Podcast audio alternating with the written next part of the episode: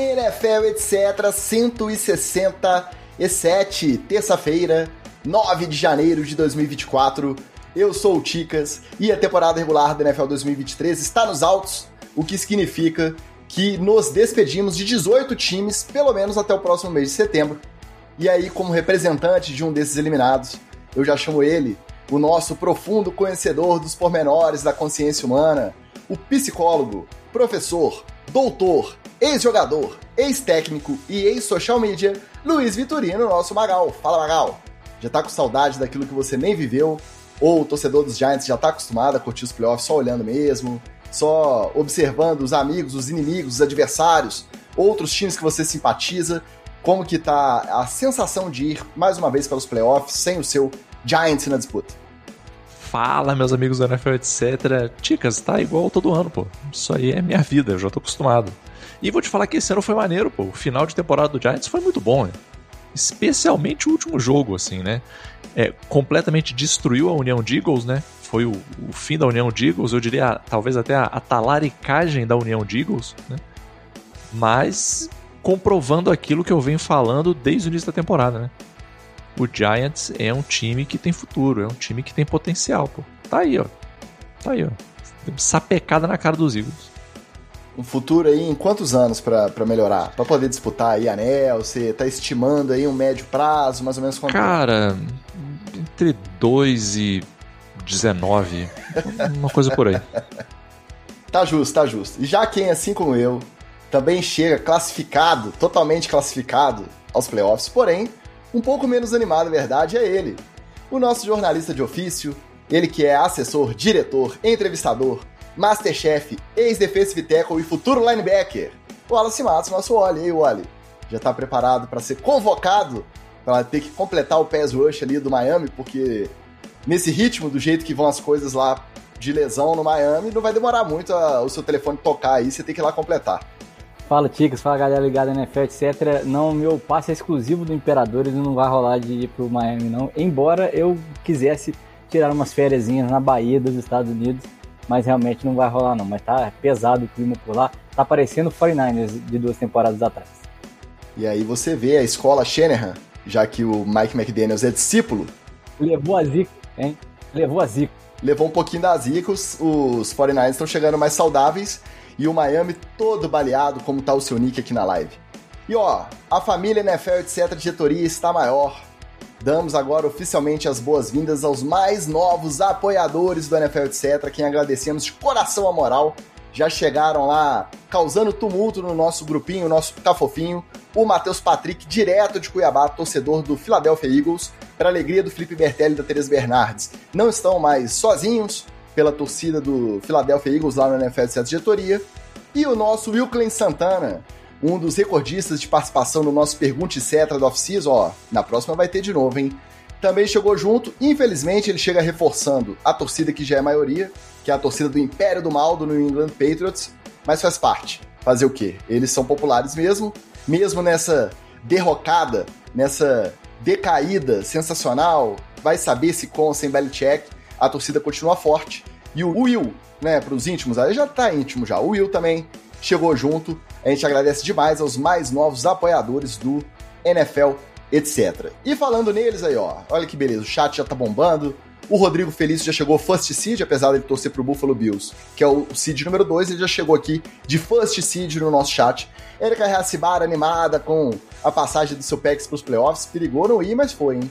Nosso Flávio Venâncio, Lelinho Turismo sempre na área, o Andros Zanfolim deixando seu boa noite. E dizendo que tem que aproveitar que na próxima temporada o Panthers dele, caraca, Carolina Panthers, Andrews. Parabéns, hein? Esse aí é sofredor. Falou que ano que vem os Panthers vêm com tudo. É, vamos ver. Nosso Bruno Real, mais um representante também da torcida New England Patriots, falou que vai buscar o Mike Vrabel no colo para levar para lá. E o nosso Victor Leme chegou dando seu boa noite, gigantes. Voltou para dar os pêsames para o Oli do enterro na neve do Mercenário Rio. Tarek Hill voltará a Kansas City com uma temperatura prevista aí de menos 15 a menos 10. Mínima de menos 15, máxima de menos 10. Você já tá dropando em Miami, imagina no gelo. Pois é. Mas daqui a pouco a gente chega lá. Hoje nosso esquema vai ser o seguinte: vamos direto de roletão, já que é o último roletão de temporada regular, então um roletão especial pra gente se despedir da temporada regular. E aí, conforme falarmos dos jogos, a gente vai falando das tretas, das demissões, dos TDs ou fumbles, e depois, para fechar, a gente vem de palpite Cetra para super rodada do Wild Card.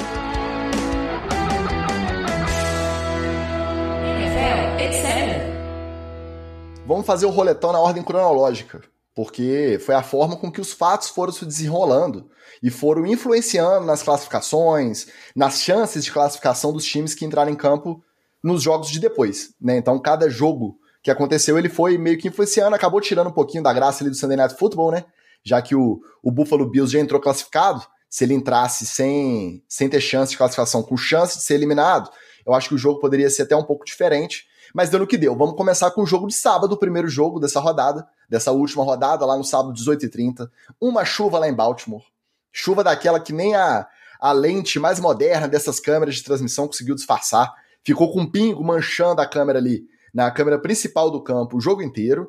Jogo sofrível, os Ravens meio mistão, meio desinteressados ali, os Steelers jogando para manterem vivas as chances de playoff. E mesmo assim também não estavam grande coisa, acho que teve mais de oito fumbles esse jogo. O jogo tecnicamente muito ruim, e os Steelers fizeram o que precisavam bater os Ravens por 17 a 10. Qual foi o detalhe desse jogo? O TJ Watt teve uma hiperextensão do joelho, já está confirmado fora do confronto de wildcard contra os Bills. Levou uma jamantada, uma geladeira caiu. Pois é, fogo amigo, e é aquela coisa. Nesse caso, não adianta nem a gente ficar naquela situação, naquele dilema. Ah, mas não devia estar em campo. Não, estava jogando a vida, o jogo era importante, ele tinha que estar tá lá. Um momento de desatenção, fogo amigo, o, o cara do próprio time da linha caiu em cima do joelho, o joelho hiperestendeu. Existe esperança de voltar para o divisional, mas a princípio desse wildcard ele já está fora. E mais uma temporada positiva para Mike Tomlin. São 17 temporadas à frente do Steelers, 17 temporadas positivas e com a expectativa de ser, mais uma vez, bateu valeu, one and done na rodada de wildcard. Então a galera que poderia estar aliviada, que conseguiu a classificação playoff, a galera da torcida de Pittsburgh, continua marretando que o Tomlin não é o cara para continuar lá em Pittsburgh comandando esse time, porque continua medíocre. No sentido mais literal da palavra, o time continua mediano, vai fazer um barulhinho, uma gracinha nos playoffs e não vai sair disso, não vai disputar anel. O que, que vocês acham dessas cornetas lá de Pittsburgh, pro lado do Tomlin? Não, eu acho ainda que ele, ele é um grande treinador, mas é, cada vez, dia mais pensando nessa, naquela sua frase, Ticas, de que eles podem ser felizes separados, o Pittsburgh do, do Mike Tomlin, né?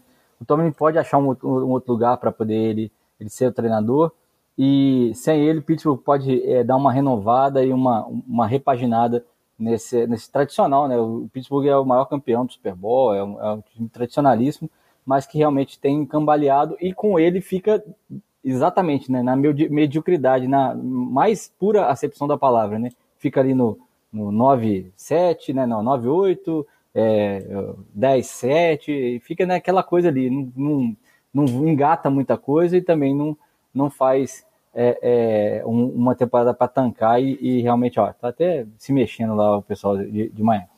É, mas não faz uma temporada para tancar e, e, reformular. Mas eu, eu acho que realmente é, é tem razão o torcedor de Pittsburgh que já, que já quer uma, um, novos ares por lá.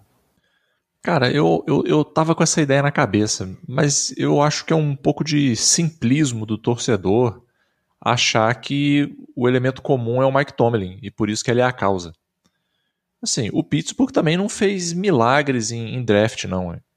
Também não é um time que drafta tão bem assim. É, a, a própria aposta está aí na, na figura do QB, né? Assim, claramente o time estava é, sendo foi carregado por um tempo pelo Big Ben, não preparou uma sucessão para cara, quem que vai ser um QB2 que eu vou botar aqui, que eu vou preparar, que eu vou por trabalhar com tempo, tal. A gente tem QB1s hoje jogando na liga que foram que eram QB2 que foram bem preparados, tipo Jimmy Garoppolo o cara foi trazido para debaixo de uma asa muito da boa, foi cultivado ali, quando ele teve a chance de jogar, ele já estava mais robusto. O Mason Rudolph é que negócio, né, cara? Ele já pegou um Pittsburgh capenga, vindo de um Big Ben capenga, um... mas eu não acho que o problema é o Mike Tomlin. Eu acho que isso é um problema muito mais de gestão mesmo, assim. de quem eles contratam, quem eles demitem. É, eu não vejo muito isso como uma causa dentro de campo, assim, sabe? E em relação ao jogo especificamente, o Steelers ganhou, mas perdeu, né? Porque sem o TJ Watt, cara, você já tinha que rezar muito. Com ele, você já tinha que rezar. Sem ele, cara, se agarra aí na. Quem que é a santa dos desesperados? É Santa Rita de Cássia? Cara, não sei qual é a santa, não, mas se agarra na santa São aí. Justo Tadeu, São Justo Tadeu, das É, causas. não, vai em todos, vai em todos. Né? Como dizia o Jô Soares, é, vai nos, nos santos que são menos conhecidos, porque eles ficam mais à toa. Então, quando eles pegam o seu caso, eles olham com mais carinho. Você pegar um santo que é muito acionado aí, você fica na fila, ele não vai te dar tanta atenção. O torcedor de Pittsburgh tem que ir atrás de, dos santos B, os santos desconhecidos, pra orar, cara, porque senão vai ser isso aí, vai ser um one and done. Eu entendo um pouquinho a corneta, mas é a maior definição que existe do cuidado com o que desejas. Porque o Mike Tomlin tá fazendo esse trabalho consistente aí e não tá indo mais longe, mas a chance de você dar um passo a mais só com ele é muito maior do que você ter que retroceder um trabalho inteiro, começar do zero e dar todos os passos que você precisa dar para chegar lá no Super Bowl e conquistar outro anel. Eu acho loucura. Mas de certa forma eu entendo a corneta, porque todo ano você ficar na primeira rodada, no máximo na segunda do playoff, e tanto tempo sem disputar, é ainda um- uma das franquias mais tradicionais, uma das que tem mais títulos da era Super Bowl e tudo isso. Então, eu entendo a insatisfação do torcedor. Eu só acho que a realidade da troca pode ser muito pior do que tentar dar esse passo além com o próprio Tomlin. Ele é reconhecidamente, acho que todos os torcedores adversários é, reconhecem o, o valor do Mike Tomlin. Só que aí é aquela coisa, a grama do vizinho é mais verde, o cara que tá lá sendo eliminado toda vez no wildcard, ele tá já meio saturado, e aí entra no que o Oli falou. Às vezes vai ser até bom para os dois, cada um respirar novos ares, né? Vamos ver. E falando na torcida do, do Pittsburgh, olha quem chegou aí, ó. Nosso Vitor CPN, o Vitinho, chegou na área dando seu boa noite classificado e dizendo que sem o real MVP da regular, contra os Bills não vai ter como.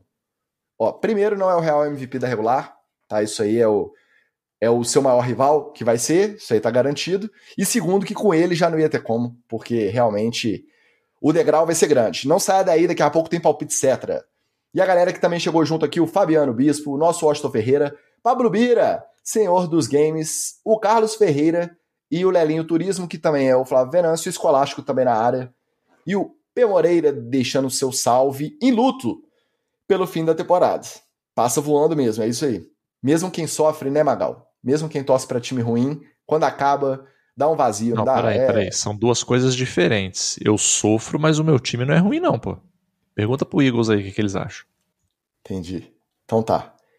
Segundo jogo da noite. Esse aí tinha muita coisa em jogo. Quem ganhasse saberia que estaria classificado ou como líder de divisão ou como wildcard. Quem perdesse estaria eliminado. Confronto divisional maravilhoso em Indianápolis. Os Texans bateram os Colts por 23 a 19. Com mais uma atuação. Atuação de boas-vindas. Primeiro jogo de prime time. Na última semana, o primeiro jogo de jornada nobre do CJ Stroud foi na última semana, decidindo a vaga e ele correspondeu. O moleque é diferente mesmo, parece veterano, pegou todos os first downs que precisava, começou, ele entrou em campo, a primeira jogada, o primeiro snap dele. Foi um passe para Uma bomba. 5 jardas. O cara não sente pressão, é uma das melhores histórias da temporada.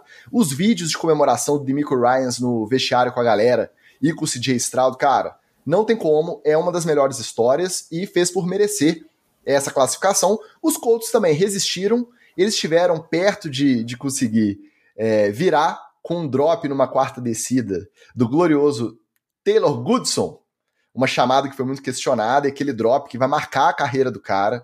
Dificilmente ele vai conseguir esquecer que no momento principal, no grande palco, sob os holofotes, ele cometeu esse erro e ele muito provavelmente foi o, o responsável ali do final. Lógico que não, é um trabalho de uma temporada inteira, mas vai ficar marcado como responsável pela eliminação de fato do Indianapolis Colts. Final, Texas 23, 19 Colts.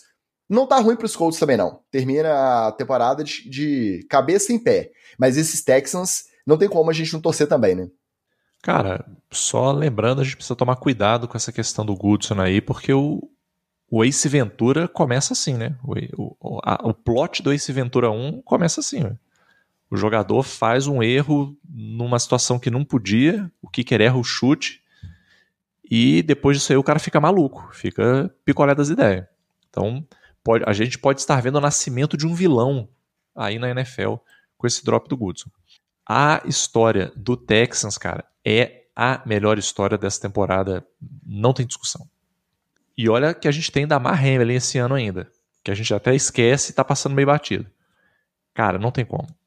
De onde os Texans vieram, aonde os Texans estão e para onde se vislumbra que os Texans podem ir, porque também assim, eles não estão chegando no wild card igual o Pittsburgh, por exemplo. Eles estão chegando com pouca lesão, eles estão chegando com um QB que está ganhando cada vez mais confiança, eles estão chegando com pinta e com postura de time que, que quer brigar, cara. Não sei se vai ter arma para brigar, mas é time que quer brigar.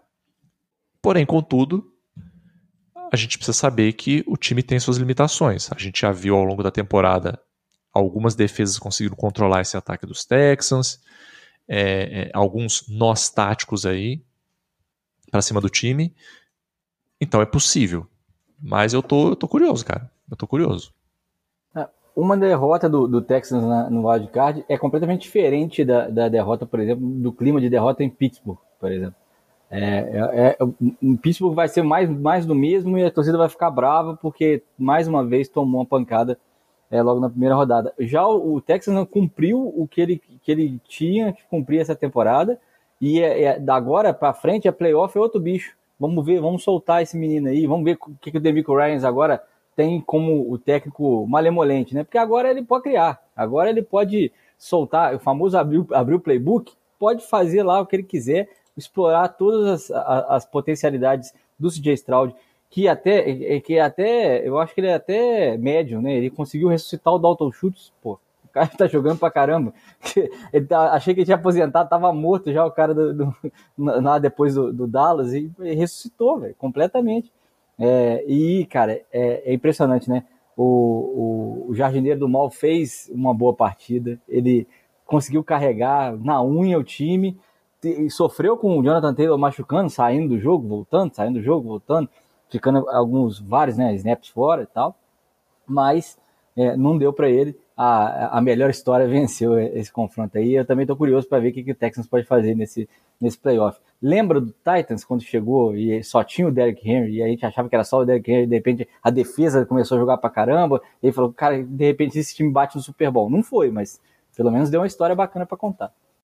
E além de toda essa história good vibes, com a estreia do CJ Stroud, a estreia do Michael Ryans já com sucesso imediato, os Texas ainda garantiram a liderança da divisão, porque no primeiro horário de domingo, os Jaguars, que precisavam apenas ganhar dos Titans já eliminados, conseguiram a proeza de perder por 28 a 20, num jogo também com show dele mesmo, que o Wallace acabou de falar, do Derrick Henry, clima de despedida do Derrick Henry.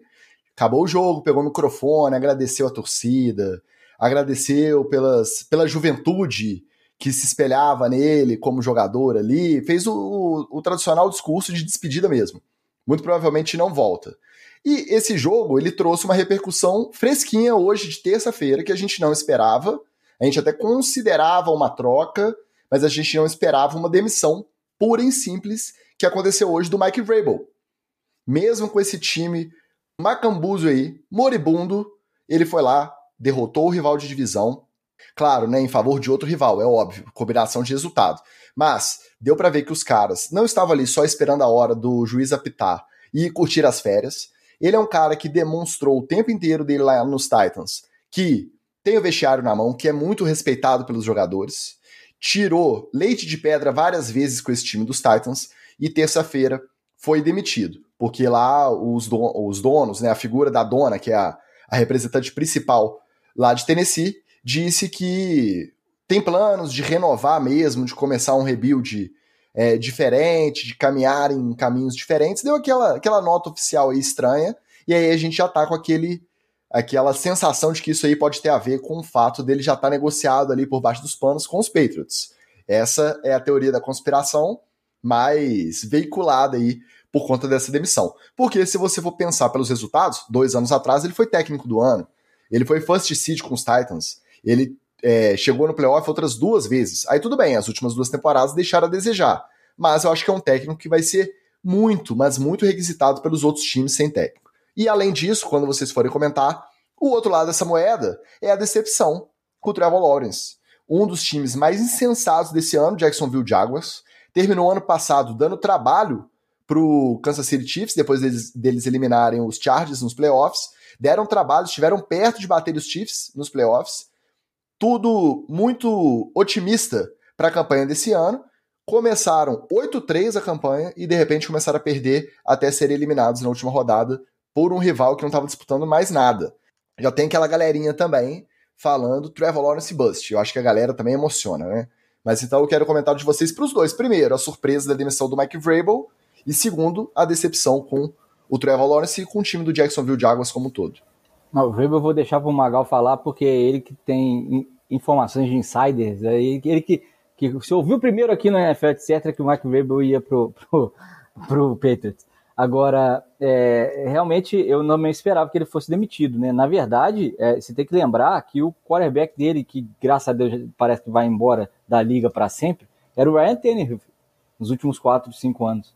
Então, meu irmão, ó, dá o desconto pro cara, né? E, aliás, dá um desconto bom, né? assim, cobra só 30% do que você ia cobrar, porque o quarterback dele erra passe de 10 jardas. Então, meu irmão, não dá para poder fazer é, é, botar tudo na conta do Vrabel, né? Claro que a gente tinha um cara diferenciado, que é o Derrick Henry, que vai sair de lá do Titans e vai achar um, uma casa, pelo menos para mais umas duas, uma duas temporadas, certamente. É, se ele não for completamente titular, ele vai entrar num comitê para ser a, a, figura que carrega o piano lá é, é, no time que for jogar, e quem contratar ele vai ter um, pelo menos um cara que cai para frente e ganha três jardas, né? Que é o mínimo que o Derrick Henry faz. E falando do Trevor Lawrence, cara, eu acho que é, é o contou mais para essa, essa é, impressão, última impressão ruim dele, é, ele não ter batido o pé e ter ficado de fora de alguns jogos para poder se recuperar completamente para jogar, porque ele não estava treinando durante a semana e ia jogar. E aí, meu irmão, é NFL, não é a, pelada da, da, da, esquina, não é um, um, um, campeonato de amador de futebol americano. É NFL. Se você não treinar, não tem como você ter performance na, na semana. E nesse confronto específico, Wallace, ele foi muito criticado, não só por né, a, falta do treino, alguma coisa ali que estava desajustada, comunicação e tal, mas aí ele tentou muito resolver por conta dele. Eu acho que essa pressão do não ser o bust, aí ele começou a forçar muita bola, muito hero ball. Ele foi para um sneak sem chamar a linha. Tava desenhada uma jogada, ele chamou uma jogada, decidiu fazer o sneak e não chamou, não avisou a linha ofensiva que ele ia para o sneak, aí não conseguiu converter. Então você vê que entrou muito na cabeça mesmo, não só no corpo, né, que estava baleado mesmo, deu para ver que ele estava sentindo lesão, mas eu acho que o psicológico deu uma derrubada boa nele nessa reta final, viu? É, e aí o quarterback não pode ter isso, né? O quarterback é o, é o principal cara que não pode ter essa cabeça ruim, ele tem que realmente saber onde é que ele vai liderar ou não o time dele para isso. Cara, falando rapidamente sobre o, o Trevor Lawrence, é, obviamente é muita emoção querer botar a culpa da temporada ruim, principalmente do final de temporada ruim, nas costas dele, né? Eu não, acho que ele é bust, não, é muita emoção. Sobre o Mike Vrabel, cara, vamos acompanhar, vamos lembrar aqui. Mike Vrabel já foi jogador de futebol americano. Jogou aonde? New England Patriots. Quem que era o técnico dele lá? Bill Belichick. Beleza.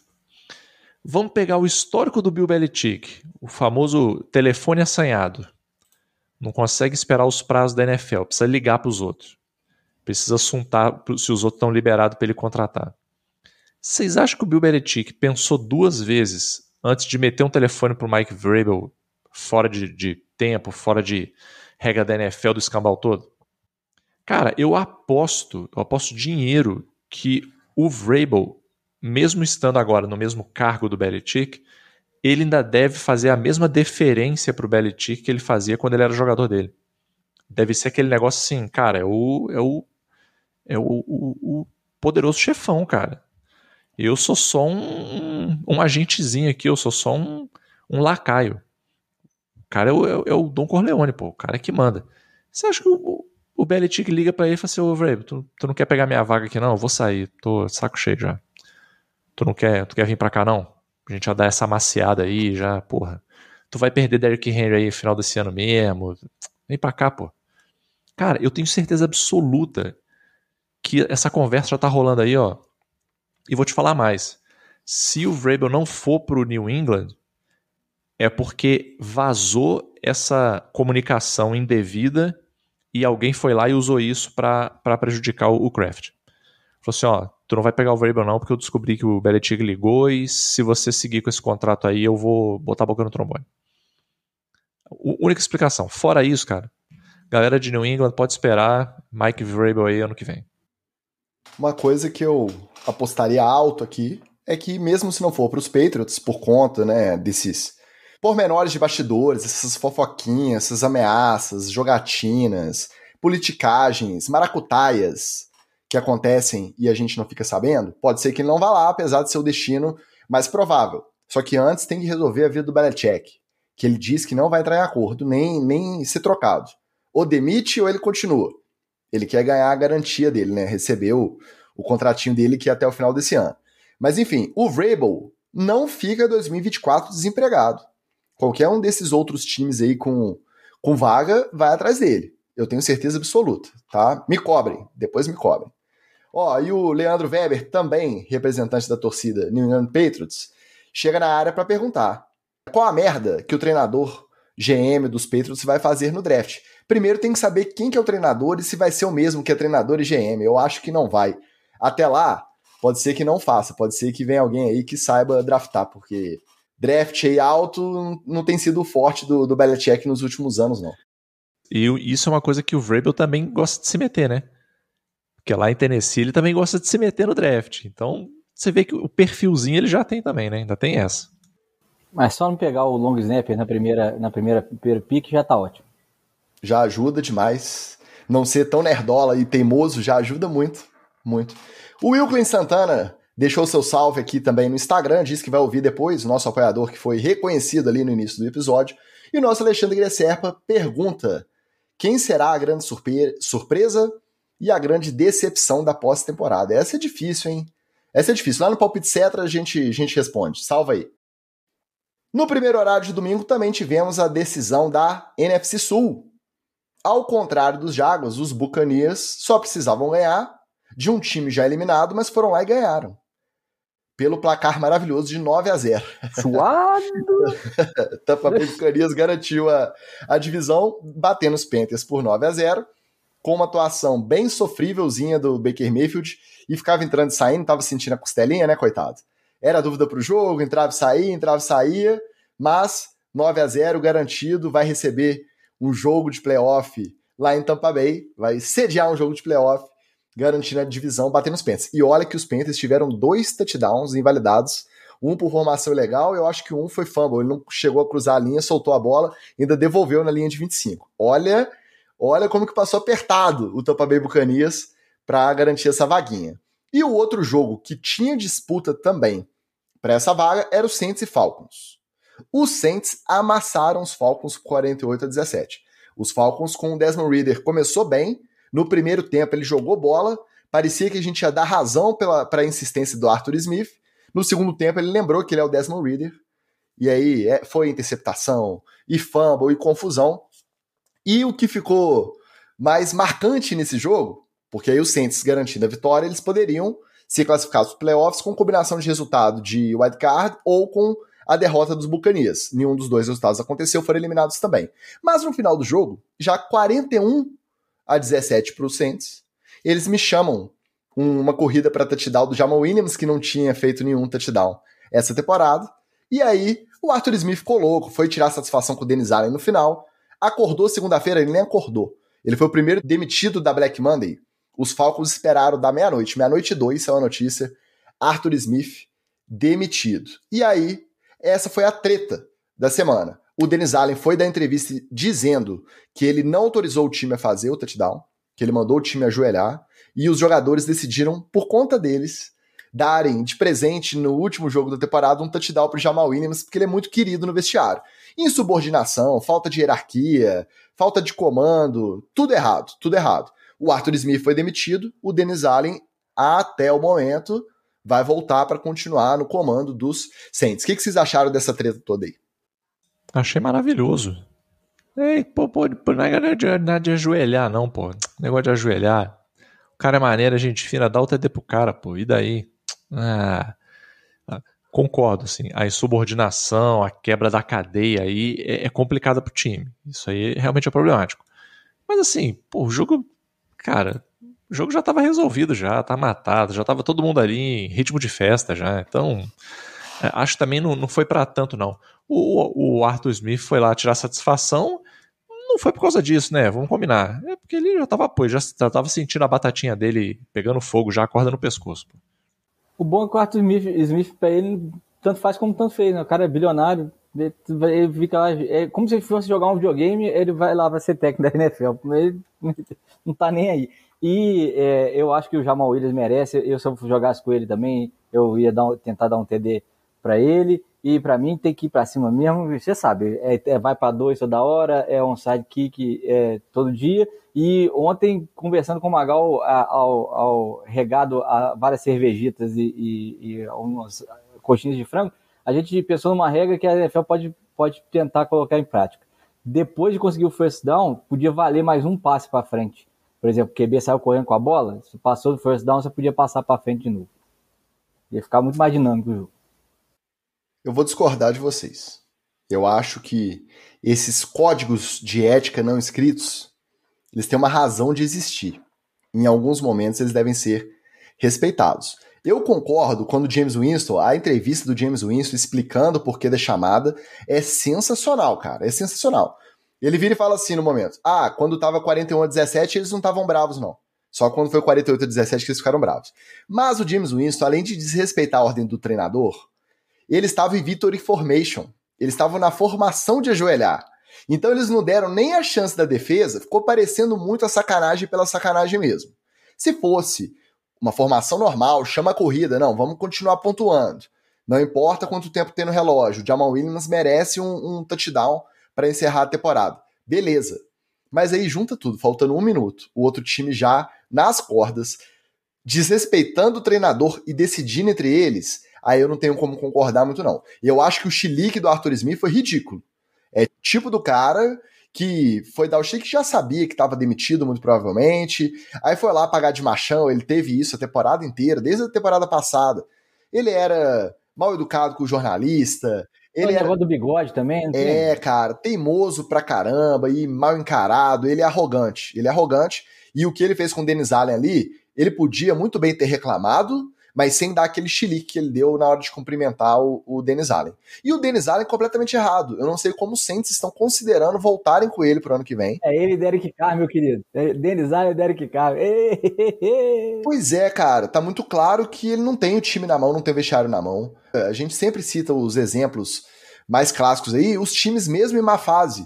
Você acha que um time do Belichick ia ter alguém desrespeitando uma ordem numa chamada e decidindo por conta dele dar um touchdown para um amigo de time? Então, assim, eu não acho que merecia o chilique do Arthur Smith, mas eu não concordo com a forma com que esse touchdown foi trabalhado ali pelos Saints, não.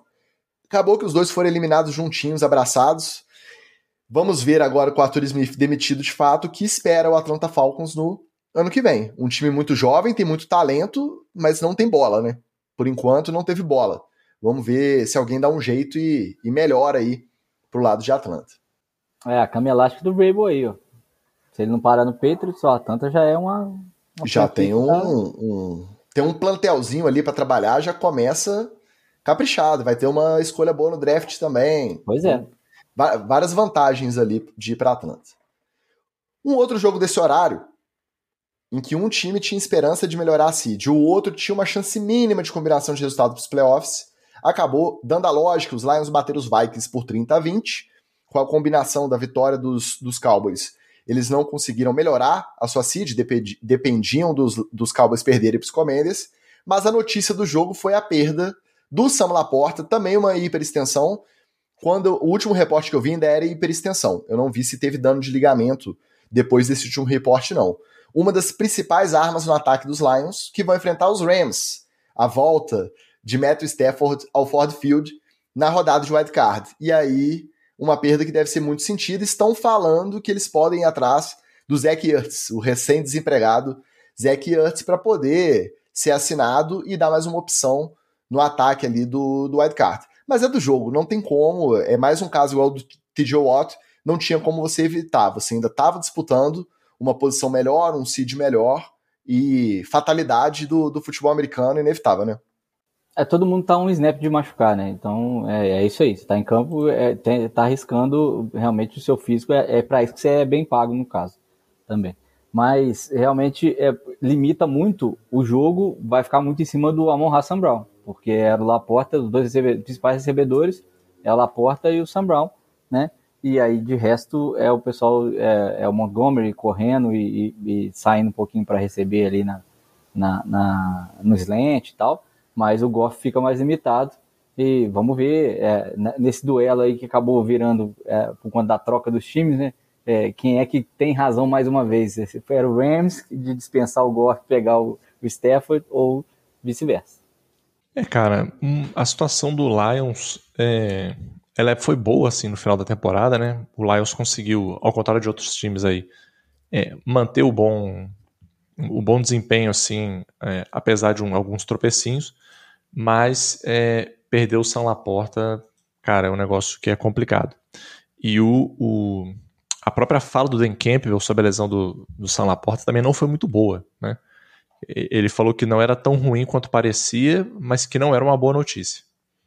Então, assim, cara, e, e o time do Lions, assim, por mais que a gente tenha essa paixão pelo, pelo plantel, mas é um time também, assim, que não tem muita gordura de talento para queimar a galera que você tem ali é meio apertada e já tá meio que entregando o teto do que consegue. Você perde um cara igual ele, cara, num jogo de playoff, você não tem aquela possibilidade de, não, eu fiz um jogo ruim essa semana, mas tudo bem, vamos para a semana que vem. É fim de papo, né? Fora a emoção que já vai ter no jogo do, do, do, do primeiro jogo de wildcard, né? Que a gente vai falar lá na frente, que já é um outro fator também que complica. Então, tô, tô rezando junto aqui para os Lions, tá? Acabei de conferir, realmente foi decretada como hiperextensão, caso parecido com o TJ Watt, só que eles estão com aquele papinho que parece que é muito para deixar o adversário preocupado. Não, existe uma chance ainda remota dele fardar e jogar já contra os Rams no domingo. Então eles estão trabalhando isso, mas pelo que foi a lesão, parece muito improvável. Agora, esses caras, eles são alienígenas toma lá a placenta de égua, igual a do Ray Lewis nos playoffs de 11 anos atrás, toma um remedinho na veia às vezes ele consegue jogar. A conferir. Vamos ver se é só papinho mesmo para enganar o, o Chama que veio. Para fechar esse primeiro horário, essa primeira janela de domingo, tivemos dois jogos que não valiam absolutamente nada, ou quase. Primeiro, os Bengals bateram os Browns no confronto entre os quarterbacks Jake Browning e Jeff Driscoll. Quem diria, hein? Joe Flacco chegou sendo poupado na última rodada para poder chegar inteirinho nos playoffs. Em pleno 2023, um franchise quarterback lá nos Browns, que não é o Deshaun Watson, é o Joe Flacco sendo poupado na última rodada para aumentar as chances de vitória na rodada de wildcard.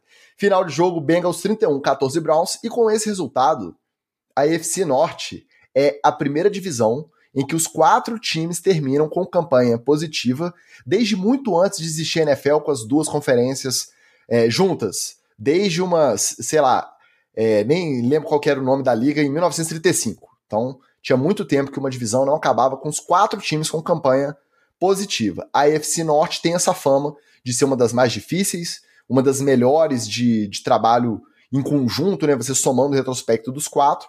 E desde que os Bengals e os Browns melhoraram os números estão comprovando isso. Uma das divisões mais complicadas mesmo, quatro times positivos, um recorde histórico. E o outro jogo, que não valia nada, mas que tinha muita narrativa em volta, foi 17 New York Jets, 3 New England Patriots em Foxborough, debaixo de uma neve, mas de uma neve daquelas, até difícil de enxergar o campo. A despedida do Matthew Slater, coitado, jogador de special teams aí, identificadíssimo com a torcida, muito importante aí na dinastia do New England Patriots, jogou a carreira inteira lá, muito querido pela torcida, chamou a família toda, não dava nem para enxergar ele em campo, não dava nem para enxergar nada na frente do camarote. Melancólico, jogo melancólico e ainda sendo o possível último jogo de Bill Belichick. Até agora não temos nenhuma informação oficial. Ele deu entrevista dizendo que não falaria sobre o futuro antes de conversar e avaliar, alinhar os pontos com Robert Kraft, o dono do time. Por enquanto está de sobreaviso, mas pode ter sido esse último jogo de Bill Belichick. Eu acho que mais melancólico que isso, perdendo para os Jets depois de não sei quantos anos, é impossível, né? Cara, e vou te dizer mais, cara. Eu acho de verdade que o Belichick já já largou para as cobras tem tempo já. Ele não tá nem aí. Porque você vê que o, o, o que a gente observava do Belichick em, em outros anos, quando, ele, o, quando o ataque começava a não funcionar, ele começava a abrir playbook, ele começava a, a inventar coisa. E você vê que era, era, era uma, eram modificações assim, de semana a semana. Então ele, ele vinha tentando é, é, uns ataques mais abertos, ele vinha tentando confiar mais na corrida quando tinha algum running back que estava numa fase melhor. Agora, cara, parece que ele tá assim, só vendo o circo pegar fogo, entendeu? Como é que um ataque dele. Porque jogar na neve para eles não é desculpa nenhuma. Como é que um ataque do New England me sai de um jogo contra os Jets, fim de carreira, fazendo três pontos só, cara? Assim, nada do que o Belichick poderia ter tentado em termos de chamada, de, de mudar personnel, nada fez nenhum efeito para os caras ficarem quatro quartos com um field goal, cara, não, não me parece. Assim. A sensação que eu tenho é que o Belichick já, já entregou a chave desse apartamento aí, ele já não quer nem saber, ele está ali só para cumprir tabela, e não vejo muito é, est eles esticando essa narrativa, não. Para mim foi o último jogo, foi melancólico, foi feio. Mais um aí que poderia ter aposentado um pouquinho mais no, no, no ponto alto da carreira aí, mas precisou dar uma ser levemente humilhado aí no finalzinho para poder parar. Eu acho também que vai ser a despedida e nós não vamos ter imagem, né? Porque é, ele tava com aquela toquinha ninja enterrada até aqui o, o, o, o nariz, embora ele deixe quase metade do cabelo para fora da, da touca ninja, mas ele tava lá. É, desse jeito e com aquele casaco de frigorífico por cima ainda, tava igualzinho o Palpatine, então é, realmente a gente vai ter poucas imagens desse último jogo do Bill Belichick que não, não vai ser digno de nota. É, é melancólico o final, mas é, é algo que, é, como diz o, o Magal, é uma lição, é uma, uma, uma lição poética, né? É, é, podia ter, ter aposentado aí, ganhado um, um último anel, mas foi esticando a, a carreira acreditando que ainda era é, é, um fator mais relevante do que a modernização do jogo. O Belichick, nos últimos anos, não soube acompanhar as evoluções que, que ocorreram na, na, na NFL e nem adaptar seu, suas cores de jogadores a esses novos tempos. Então, a, a ideia é essa mesmo, fica para trás, mas, de novo, vai ter bobo que vai no mercado aí buscar ele. Eu acho que vai, e eu acho que, como técnico, ele ainda sai na frente se ele tiver disposto a trabalhar legal, porque, igual o Magal falou, a impressão que deu é que nesse New England Patriots ele também já tava, ah, vou tacar o foda-se mesmo. É, tem que querer, né? É. Aqui eu não vou fazer um rebuild, aqui não vai dar, já tentei esses três anos aí, não tivemos resultado. É, se for para continuar trabalhando, vai ter que ser em outro lugar. Talvez ele já tenha assimilado essa realidade e realmente não se esforçou mesmo para terminar é, jogando minimamente, né? Você vê, é muito estranho a gente ver o New England Patriots, a dinastia que acompanhou desde o nosso início como torcedor de NFL, amando ou odiando, né? A nossa geração tem os que se tornaram torcedores e fatalmente os que odiaram, como acontece com toda dinastia. E você vê terminar o ano assim, perdendo 17 a 3 para esses Jets, desse jeito, é melancólico demais e é muito difícil a gente imaginar que isso possa ser revertido com ele continuando lá. Parece que é só questão de tempo, fava contada mesmo, que esse anúncio vai vir. Se vier, a gente faz o NFL, etc. urgente, um NFL urgente, etc. Ano passado a gente não precisou fazer, se vier, a gente faz. Já deixo o compromisso aqui. Nem perguntei se um dos dois aqui vai poder fazer. A gente faz, a gente chega online aí qualquer momento, entra no seu feed só para conjecturar esse fim de, de era Belichick em New England e possíveis destinos. Do outro lado da moeda é o quê? Esse foi o quarta força bowl. Né? Estavam disputando ali quem seria o pior time dessa divisão EFC Leste. E foi piada nossa, piada interna nossa com o nosso querido coach Batata, piada lá no nosso no grupo do Playcall Podcast quem seria a quarta força esse ano inteiro. E aí você imagina os Jets já pensando no ano que vem. Todos os times fazem aquela coletiva de despedida ali da temporada no dia seguinte. E o Aaron Rodgers foi lá, dada a sua entrevista, dando a entender que ele quer ainda mais controle do que ele já teve esse ano, que ele vai participar das decisões de pessoal, das contratações, do draft, da free agents, e isso numa semana em que ele se envolveu, acho que na pior polêmica desde que ele foi para Nova York.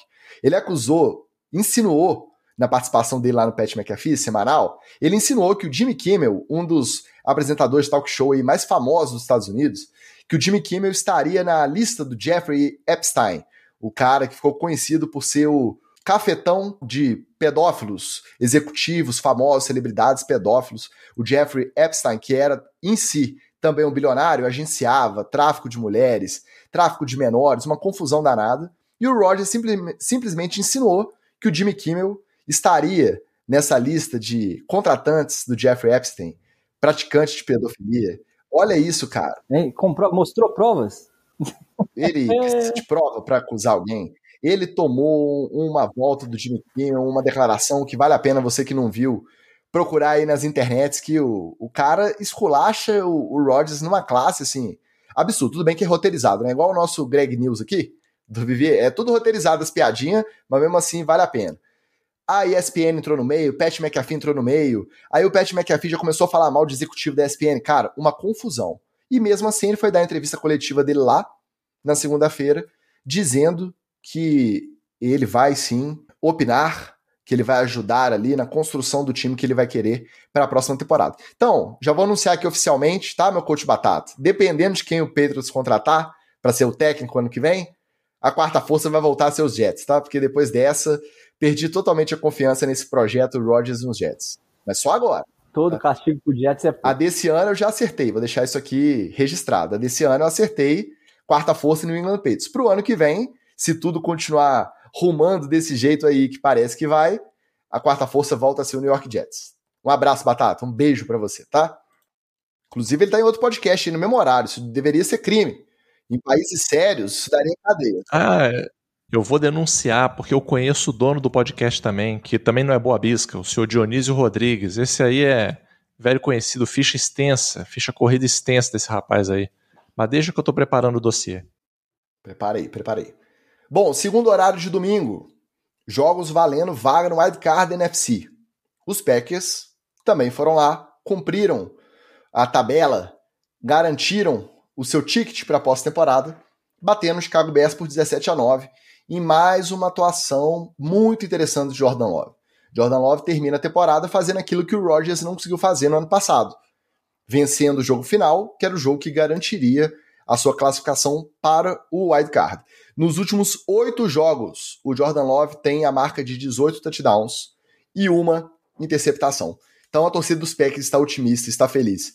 Não só com a classificação para os playoffs 2023, mas com o futuro do Jordan Love comandando o ataque lá em Green Bay. E aí é impressionante. Caso ele se mantenha, óbvio que pode existir uma regressão, mas caso ele mantenha essa estabilidade, ele assuma as rédeas mesmo do time e seja o franchise lá por algum tempo, a gente vai ter uma transição aí. Brett Favre, Aaron Rodgers e Jordan Love de décadas, como nunca se viu na NFL. Três franchise quarterbacks longevos desse tanto em uma franquia. E do outro lado dessa moeda, o, o Justin Fields e o Matt Berflus, que tiveram bons resultados nessa reta final de temporada, chegaram ali num jogo decisivo, podendo mostrar serviço para ter uma, uma segurança, uma tranquilidade maior nessa off-season. E assim como o caso que a gente falou lá do Jacksonville Trevor Lawrence, vão ficar de férias aí até começar a próxima temporada, matutando. Se continuarem lá, né, os Field, o Fields e o Eberflus nem estão garantidos ainda.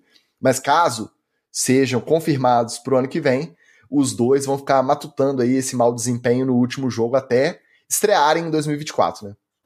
Não, foi muito ruim a atuação do Field mesmo, é, é, nada deu certo e, e, e, as chamadas também não ajudavam, né? então juntou muita coisa e o Chicago Bears voltou a ser o Chicago Bears do meio da temporada, né? É, não, não, virou aquele Chicago Bears que começou a jogar até uma bolinha é, redonda depois que já estava eliminado também, né? Vamos, vamos registrar isso aqui, né? Parecendo o Juan é, que ele não renovou o contrato com o Flamengo.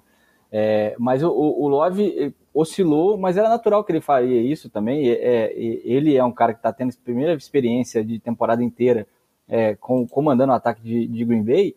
E vou, vou dar mais uma, uma, botar uma pitadinha aí no 9. Fazendo isso tudo aí com os garotos malucos lá, não tem nenhum recebedor foda na Green Bay, né? Os mesmos garotos que ano passado o Rogers ficava cornetando é. no próprio vestiário. Chegava lá, ah, não, esses moleques aí precisam aprender, esses moleques aí tem que se comprometer mais, tem que estudar, tem que parar de dropar bola. O Jordan Love quietinho, ó, só distribuindo pra molecada e a molecada rendendo. Exatamente. Então, é, é, é um cara que tá, pelo menos mostrou é, que da temporada passada para essa, Green Bay, na posição de quarterback, evoluiu. Então, meu querido Rodgers, é, chupa essa manga aí, que ela é doce e a, a empolgação da, da Erika Hayasibara aqui com o Go Pack Go no chat aqui é completamente justificável. Não sei se dá para poder vencer no wildcard ainda, daqui a pouco a gente fala do jogo, mas é, eu acho que eles encontraram pelo menos uma segurança na posição de QB. Cara, é, eu acho até injusto a galera querer comparar a situação dos Packers com a situação dos Bears, assim.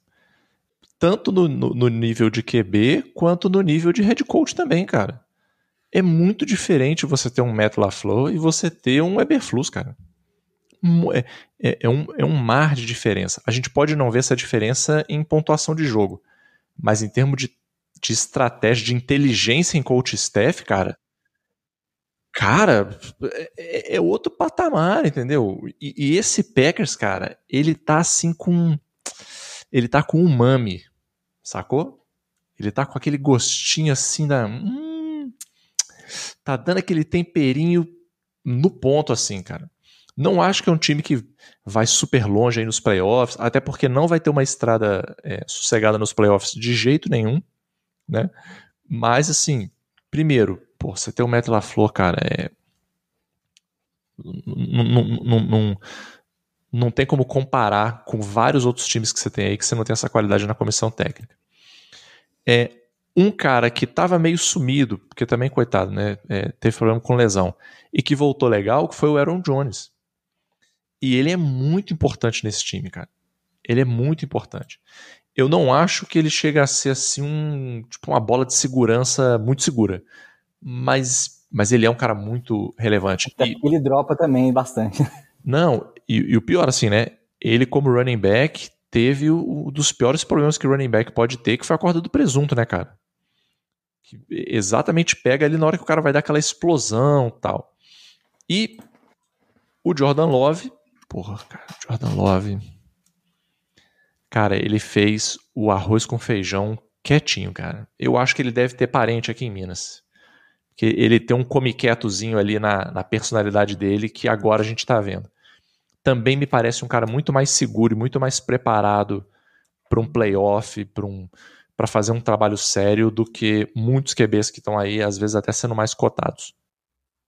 O Matt LaFleur é, deu uma entrevista falando, em retrospecto, né, a, a questão do Jordan Love, e ele atacou justamente esse fato, que ele passou a off-season inteiro ouvindo merda, ficou na boa. Aí começou bem a temporada, a galera deu uma esfriada. Aí ele teve aquela recaída no meio da temporada, que ele teve uma sequência de uns 3, 4 jogos bem ruins. Aí os haters vieram com tudo pra cima dele. Ele baixou a cabeça, foi trabalhar e voltou do bye comendo a bola com números fantásticos. A gente viu aí os últimos oito jogos, 18 touchdowns e uma interceptação. É número de top de liga. Então, o mérito grande e sabendo que a galera jovem que ouve, ouve imprensa, vê meme, Segue página também, vê tudo passando na timeline. Esses caras não ficam alheios assim com o papinho que o, os quarentões falam que ficam, não. É mais fácil acreditar nos caras de 40 e mesmo assim é difícil. Né? Imagina a molecada que está começando agora.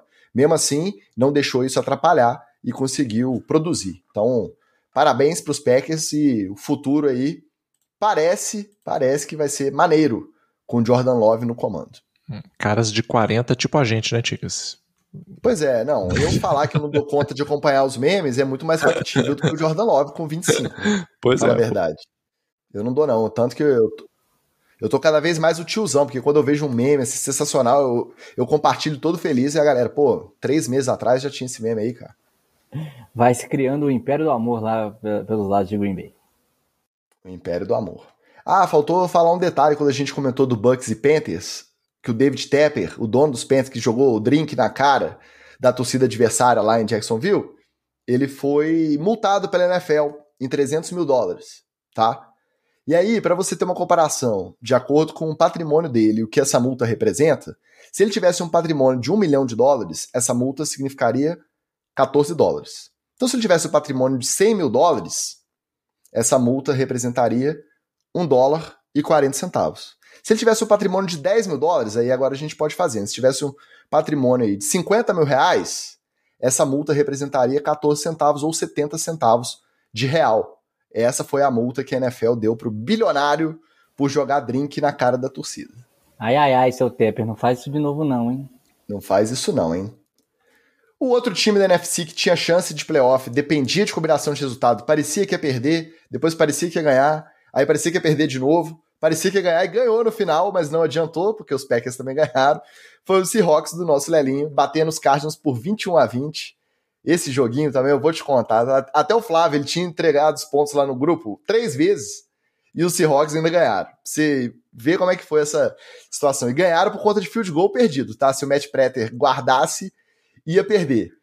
Os Cardinals são o time da rabeira, que eu acho que terminam mais otimistas dos que estão lá atrás, porque o Jonathan Gannon conseguiu arrancar uma, uma bolinha jogada desse time aí que eu acho que ninguém esperava. O James Conner jogando bem, o Kyler Murray voltou de lesão, produzindo tão bem quanto, até melhor do que antes da lesão, que era uma coisa que a gente achava que não ia acontecer.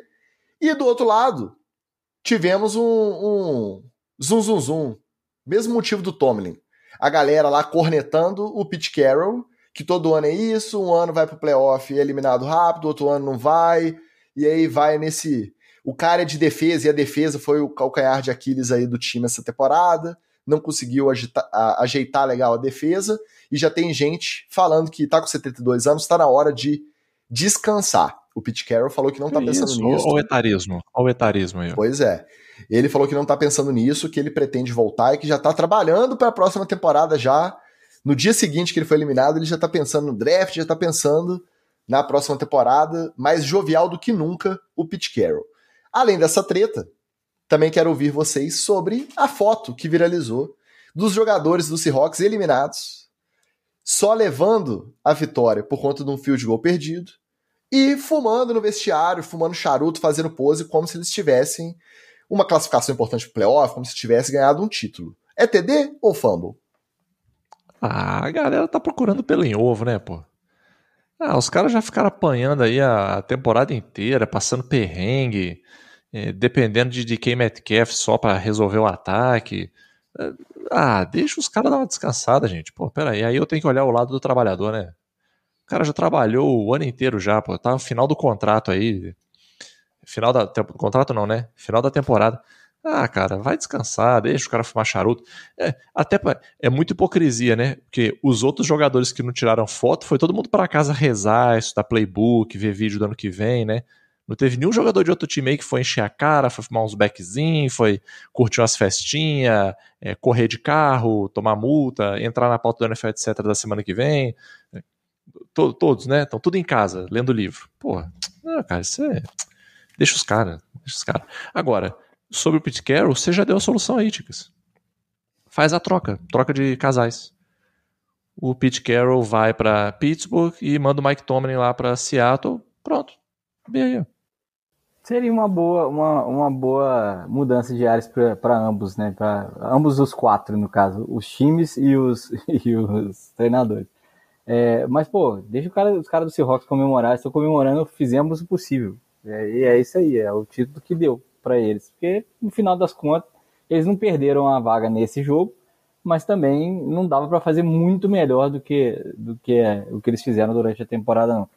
É, teve lesão do Dino Smith, né? Tiveram que, que, jogar com ele lesionado, meio baleado. Então, assim, não, não foi uma temporada fácil para o Seahawks.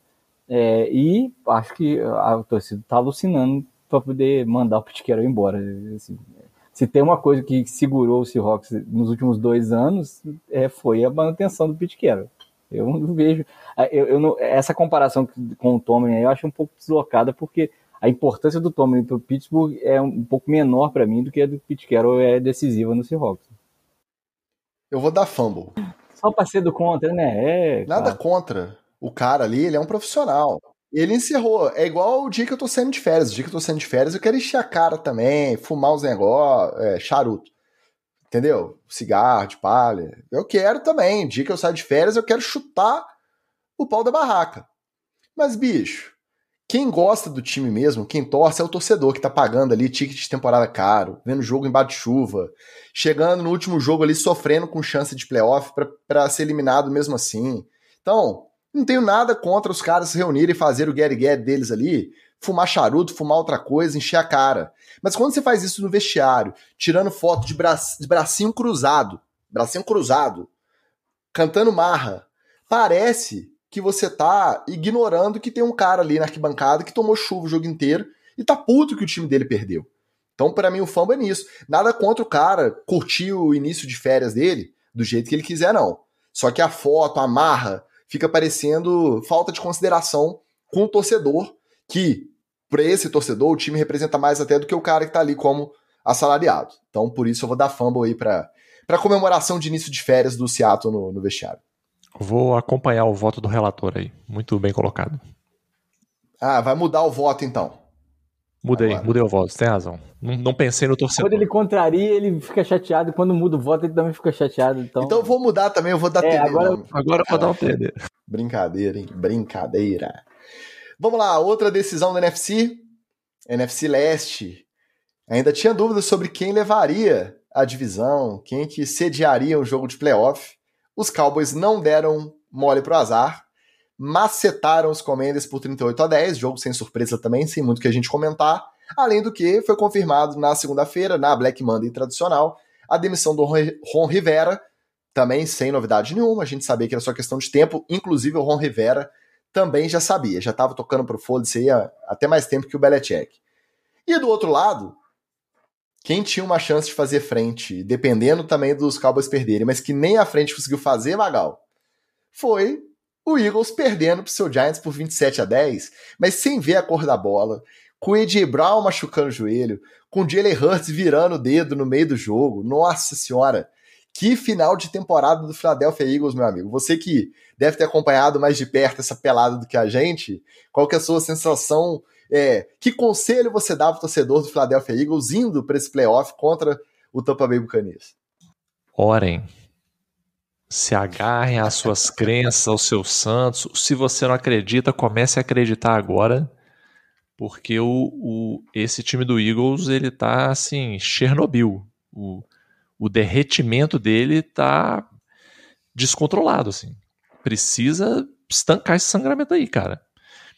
É, eu, eu, eu, eu, tive até um momento assim de voltar ao passado, Ticos. Eu, eu tava vendo o Saquon Barkley no início de carreira. O cara fazendo corrida e ninguém pegando ele. Teve uma corrida. Recebendo passe. Recebendo passe. Cara, teve uma a corrida. Só que... L bloqueando, só L bloqueando. A L bloqueando. Mas eu fiquei muito espantado, porque é um cara que eu gosto, o Blankenship, né, da, da defesa dos Eagles. Cara, ele foi arrastado para trás como se fosse um saco de titica. Assim, ele parecia uma criança tentando segurar. E foi. Cara, ele foi humilhado, assim. Não sei nem como é que ele levantou é, eu fiquei muito espantado, muito espantado, especialmente com a defesa. O ataque, é, eu acho que nem tanto, mas a defesa dos Eagles me preocupou um bocado, cara. A quantidade de tackle errado, de leitura errada. Cara, o Tyrod Taylor estava jogando muito confortável. Aonde na história dessa franquia que o Tyrod Taylor jogou confortável? Qual ele do Giants? Cara, ó, orem, amigos aí, tá? A, a, a união de Eagles continua, tá? Continua, por isso que eu botei aqui, ó. Você que tá vendo no YouTube, tá vendo aqui o meu. Do lado do meu nome aqui, ó.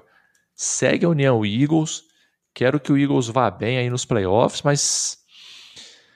Cara, é, tô tendo que entubar essa desgraça desse Cowboys aí de first seed. Aí, porra, aí foi dureza. E, e, são dois times que não, não dá para confiar, né? O Cowboys é, é, completamente maluco, esquizofrênico, não tem consistência nenhuma. O Cowboys roda, o Cowboys roda. O é Cowboys, ele, ele, ele, mas o problema é que ele tem dois jogadores de exceção. Tem o Sid Lamb no ataque e tem o Micah Parsons na, na defesa, que podem, é, é, de repente, segurar um, um, ou dois jogos e tal. Eu duvido que eles façam né, uma, uma, uma arrancada agora pro, pro Super Bowl. É, e o Eagles completamente derretido, cara, o Jalen Hurts está mais machucado do que só o dedo. Dá, dá para notar que ele perdeu mobilidade, perdeu é, é, é, dinâmica durante a temporada e, e algo não está mais funcionando como funcionava antigamente. Tem que ver essa, essa contusão do, do Brown aí, porque isso afeta muito o ataque. Mas eu não tenho culpa, meu querido, dos caras contratarem Matt Patrícia no meio da temporada e achar que vai dar certo, pô. Não vai dar certo, meu irmão. O cara, assim, ele, ele já é, já envenena o, o ambiente sem, é, é, só com a radioatividade dele. E aí, meu irmão, você bota ele no meio de um, um tipo que já estava em crise, e aí, ô, ô a gente tem que lembrar que o desespero da torcida estava certo, né? Eles estavam vendo isso acontecer e já estavam antecipando que ia rolar isso nos playoffs. A gente tem que dar esse braço a torcer. Porque a gente achou que ele estava emocionando. Pô, o time tá 10-3, tá agindo como se tivesse 3-10. Mas aí dali pra frente foi só ladeira abaixo. Impressionante. Impressionante. Eu vou dizer até um papo que a gente teve no comentário do nosso corte no Instagram falando do Philadelphia Eagles. Não vou lembrar o nome do, do amigo, acho que foi o David, David Borgo, que comentou. É uma coisa que extrapola desempenho de campo. É uma coisa que não sei se a gente vai ficar sabendo. Porque tem treta mais séria acontecendo ali e é no bastidor, é no vestiário. É daquelas que nem um insider que acompanha mais de perto o time, às vezes consegue bater o martelo e afirmar com certeza de onde que veio e por que que está acontecendo porque o Peter King, um dos jornalistas de NFL mais tradicionais, aí 40 anos cobrindo a liga, ele escreveu na coluna dele de segunda que em 40 anos de trabalho na NFL, ele nunca viu um time derreter do jeito que o Philadelphia Eagles derreteu. Então, é uma coisa que extrapola uma lesão, extrapola a, a relação entre dois jogadores específicos e compromete o desempenho desse time. Não. Tem coisa mais séria acontecendo. Infelizmente, vai ser difícil a gente saber. Talvez lá na aposentadoria, na hora dos caras escreverem suas biografias, de fazer aquele reencontro para fazer as pazes, talvez isso venha à tona. Porque tem coisa muito estranha acontecendo ali. Não pode ser só campo e bola, não. Fechando esse segundo horário de domingo, tivemos os jogos que não valeram absolutamente nada. Mas nada mesmo. Tivemos um Raiders versus Broncos, que os Raiders ganharam por 27 a 14, o confronto maravilhoso entre os quarterbacks Aiden O'Connell e Jared Stidham. Tivemos durante a semana várias declarações de jogadores dos Raiders a favor do Anthony Pierce, o atual interino, para que ele seja efetivado, para continuar ah, esse, o trabalho. Se não mantiverem ele, o, o, o homem ficou maluco, né? Tal, se ele tiver a possibilidade de um Jim Harbaugh da vida ou agora do Mike Vrabel, porque eu acho que o Belichick não vai querer morar em Las Vegas, não é muito o perfil dele mas o Mike Vrabel da vida ou, ou um de Harbaugh, Exatamente. eu acho que ele dá um pé no, no Antônio Pierce, sim. Só que aí o Antônio Pierce cai para cima. Ele cai para cima em algum lugar legal aí. É. Vamos ver. Tivemos também o maravilhoso Chiefs 13, 12 Los Angeles Chargers. O confronto entre Blaine Gabbert e Easton Stick. Os Chiefs também poupando todo mundo, mistão, ainda bateram os Chargers por 13 a 12. Esse jogo eu vou confessar que eu vi muito pouco, quase nada, mesmo no Red Zone, tá? E tivemos um jogo interessante, de certa forma interessante. Rams 21-20, São Francisco 49ers, os 49ers também. Economizando geral, poupando todo mundo, os Rams também poupando todo mundo, já que não ia mexer com a seed, a seed deles já estava garantida. E aí tivemos em campo o duelo entre Carson Wentz pelos Rams contra Sam Darnold pelos 49ers. E aí eu vou relembrar, porque aí ninguém joga confete na gente, a gente tem que jogar. O que, que eu falei antes de começar a temporada? Eu tive que esperar até a semana 18, mas eu falei: Carson Wentz não termina essa temporada sem lançar uma bola, sem receber um snap. Tá aí, ó. Esperei até a última semana, mas meu hot take se pagou. Carson Wentz versus Sandarnold. Algum comentário sobre esses três jogos? Vocês devem ter algo a comentar, né? Deixa eu ver. Não, eu só, é só lembrar que esse jogo aí podia, podia acontecer na é, final da década de 10 de 2010, né? De 2015 para 2019. Ele é, ia ser um, um confronto bom, é, ia ser times bons. O, o Ents e o Susan Darnold nessa época aí estavam um time, times é, contenders. Seria um confronto de quarterbacks com potencial, Alan? É, com potencial. Potencial de batata. Esse aí. É, esse aí foi a xepa. É, eu acho que foi um, um, acho que foi um dos conjuntinhos de jogos mais feios que a gente teve da temporada inteira, assim. Juntar esses três jogos aí, acho que dá um, deve dar meio jogo. Foi tudo muito ruim, cara. Exatamente porque não valia nada, assim. Então você vê que nem assim. O, o Patrick Mahomes na sideline do Chiefs, cara, parecia que ele tava de férias. E gritando, arrumando, falando com os outros. Nossa, cara, eu fico imaginando pra galera que tá na sideline e que tá jogando o inferno que não deve ser, cara. Porque você não pode nem mandar o maluco calar a boca, porque ele é o Patrick Mahomes. E você tá lá, né, tendo a sua chance, né? Você é o, o quarto linebacker, você é o oitavo corner. Você tá tendo a sua chancinha lá de se mostrar. Cara, e a, a resenha comendo solta na sideline. Nossa, ó. Passa pra frente aí. Vamos falar, vamos preparar o paninho aqui, né? Que provavelmente vamos precisar emprestar um pouco aí pro, pro Wallace, não vai ter pano suficiente. Né? Vamos, o que, que aconteceu aí, né? Só mais um comentário sobre esse Rams 49ers, que o Sand Arnold, ele cometeu o famoso fumble bola de boliche, que o cara vai perdendo o controle da bola e ele vai tentando pegar e a bola vai escapando dele, aí depois o último movimento que ele faz de tentar segurar e não consegue é igual quando você está jogando a bola de boliche por baixo, assim, ó. Você vai, a bola vai parar mais longe do que se você não tivesse tentado segurar. O Sand Arnold, quando ainda tinha chance ainda de, de comandar uma virada, ele cometeu o famoso fumble bola de boliche e decretou a ajudou a decretar a vitória dos Rams por 21 a 20. Que joguinho. É porque a gente famoso catou cavaco. Não, catou um cavaco clássico assim da, da bola sair baixa no fumble. E cara, é porque a gente é nerdola, né? Então a gente sempre dá uma espiadinha mesmo nas peladas porque tá acabando, né? Tem uns times aí que a gente não vai ver de novo tão cedo, aí a gente dá aquela espiada porque a gente é desses. Toda essa rodada culminou com o que era para ser o jogo muito decisivo, e não foi tanto, por conta da combinação de resultados que a gente falou. O Sunday Night Football, o jogo número 272 da temporada regular 2023, a despedida da temporada regular 2023 foi Bills 21, 14 Miami Dolphins. Os Bills garantindo a divisão com essa vitória e a combinação de resultados, então eles foram a seed 2, então eles jogam pelo menos dois jogos em casa de playoff, caso eles passem da rodada de wildcard. Enquanto isso, os Dolphins vão ter que viajar a Kansas City, já que eles ficaram com a seed 6, e enfrentar Patrick Mahomes num frio de menos 15 graus previstos aí na noite de sábado. Não fosse suficiente, a gente fez a brincadeira lá na abertura. O Van Ginkel, que era o cara que entrou depois da lesão do Jalen Phillips. Meio assim, a galera meio titubeando, sem saber o que esperar. E ele entrou jogando bola. Lógico que não é a mesma potência do Jalen Phillips, mas ele não comprometeu.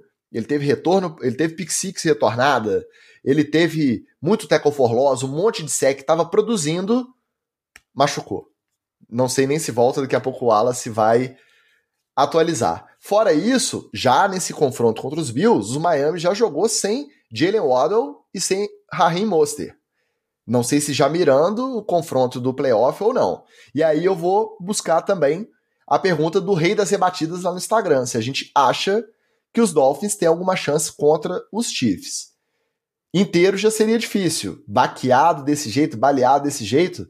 Como que termina essa temporada que foi muito hypada, Wallace, no começo, um, um dos ataques mais bonitos de se ver na história ali no começo da temporada, números incríveis, produção lá no alto, e acabou desse jeito, com uma coça para os Ravens e depois na sequência uma derrota para os Bills, que pode ter mudado o destino de Miami nos playoffs. É, o, o destino de Miami foi é, decidido por ele mesmo, né? O, o time parou de jogar. É, e, não, e não é só assim, o, o, último jogo foi meio que uma, uma o resumo da temporada. É, porque o início era um ataque muito é, prolífico e a defesa que estava deixando a desejar. Depois do bye, inverteu, a defesa começou a jogar muita bola e o ataque começou a ficar um pouco mais contido. Né? Parece que é, o, alguma coisa clicou lá no, no, no McDaniel, que ele aparou algumas arestas do ataque e acabou tirando elementos que faziam com que o ataque do, do Miami é, fosse mais dinâmico. e nesse jogo especificamente ainda teve drop do Tarek Hill, é, teve é, a, interceptações é, sem noção do Tua e um retorno de, de punch para TD que matou o Miami. É, esse, e é nesse retorno que o Gaal machuca. e já passou por cirurgia, também está fora da temporada. É, a, o pass rush do, do, do. Coisa, prepara aí, Magal. É Jason Pierre-Paul, JPP e Emmanuel Ogba. Esses vão ser os dois DS aí para tentar fazer uma pressão no, no Mahomes lá. E respondendo se, se dá ou não pro, pro Kansas Chiefs, não vou responder agora, vou responder só no, no próximo bloco. Agora, é, eu é, tá falando do outro lado da bola, o Bills fez por merecer o jogo inteiro, segurou o jogo onde ele queria, que era é, ganhar jardas é, corridas, as corridas do Josh Allen entraram, as corridas do, do, é, do Cook entraram, mas é, um pouco menos dinâmicas do que eles estavam acostumados. E no primeiro tempo o Miami conseguiu equilibrar. No segundo tempo, é, a, a cabeça e, e, as chamadas do McDaniel no ataque afetaram a defesa, porque aí você coloca a defesa em campo várias vezes, você tem que é, é, é exigir demais dos, dos, jogadores que já estão é, baleados. Então, realmente, ó, o Baker também não vai jogar, o Baker é, foi, machucou o pulso, já, já passou por uma cirurgia. Talvez, se passar do wildcard, ele tenha chance para jogar. É, e o Waddle e o Mostert foram só, só poupados mesmo. Você falando da defesa, quando a gente olha o box score sem olhar o placar, você vê que o Josh Allen teve três interceptações, sendo duas na red zone. Você não espera ver um 27-14 para os Bills. Você espera que. Uma, uma do Eli Apple. Você, você vê que ele não jogou. Só que a do Eli Apple, eu acho que foi a pior, porque a do Eli Apple fez ele ficar cheio de confiança. E aí tomou um TD. Na campanha seguinte, ele tomou um TD simplesmente errando uma passada e deixando o cara receber sozinho. Então, porque é durante o jogo, os Bills ainda perderam o Gabriel Davis. Se eu não me engano, foi joelho. Então já tinha uma arma menos ali no ataque. E mesmo assim, três interceptações do Josh Allen, duas na red zone. Mesmo assim, os Dolphins não conseguiram produzir no ataque para manter o placar ali junto. Então, e, é, e, é, e essa é a grande preocupação para os playoffs, porque o ataque que estava tão cantado e decantado no início da temporada, até ali a, a semana 10, semana 11, né? Parou de funcionar por algum ajuste que o próprio McDaniel fez. Então, ele que tem que repensar. É, e no, segundo tempo também teve jogada que era para ele chamar uma corrida, chamou passe. Teve, teve algumas chamadas bem, bem é, digamos, estranhas é, nesse jogo aí. Tá aprendendo, paciência, mas, é, de novo, temporada regular, fechada com sucesso, 11 vitórias, muito mais que o ano passado, estão evoluindo. Não, o próprio Mike Daniel, ele, ele admitiu, né? E isso eu achei maneiro, assim, né? Ele não ficou botando a culpa nos outros. Ele falou: não, eu, eu fiz algumas chamadas ruins também, fiz umas chamadas estranhas. Apesar de tudo isso que o Wallace comentou, mas eu confio na nerdolagem do McDaniel, assim. E eu acho, eu acho que não é para jogar pá de cal no time de Miami ainda não. Porque eu, eu acho que tem, tem inteligência ali no coaching staff para fazer ajustes e chegar no playoff é, é, com um time ma mais preparado. Lembrando que, assim, eu sei que é uma coisa que parece muito óbvia, mas isso muda o jeito como os times encaram o jogo. Quando a gente fala de playoff, você não precisa é, é, fazer o melhor trabalho do mundo. Você precisa ganhar aquele jogo. É semana a semana. Então, se o cara identifica alguma coisa que faz ele ganhar aquele jogo, que aumenta a chance dele ganhar aquele jogo, ele vai fazer. Ah, mas e depois? Depois é depois, cara. O cara não pensa nisso. O cara só pensa na próxima semana. Ele só pensa no próximo jogo. Então, eu acho que tem, tem carta na manga aí que o Nerdola ainda não botou na mesa e que ele vai botar agora. É o famoso playoff é outro bicho, né? É, começa uma outra temporada. É, e na prática, a vitória ou a derrota para o Miami, se a gente for colocar na ponta do lápis, tudo bem, o jogo em casa. No clima, que é um fator que pesa muito para quem passa o ano inteiro treinando na Flórida, ela seria mais viável fisicamente para o time, mesmo tendo que enfrentar o Buffalo Bills de novo.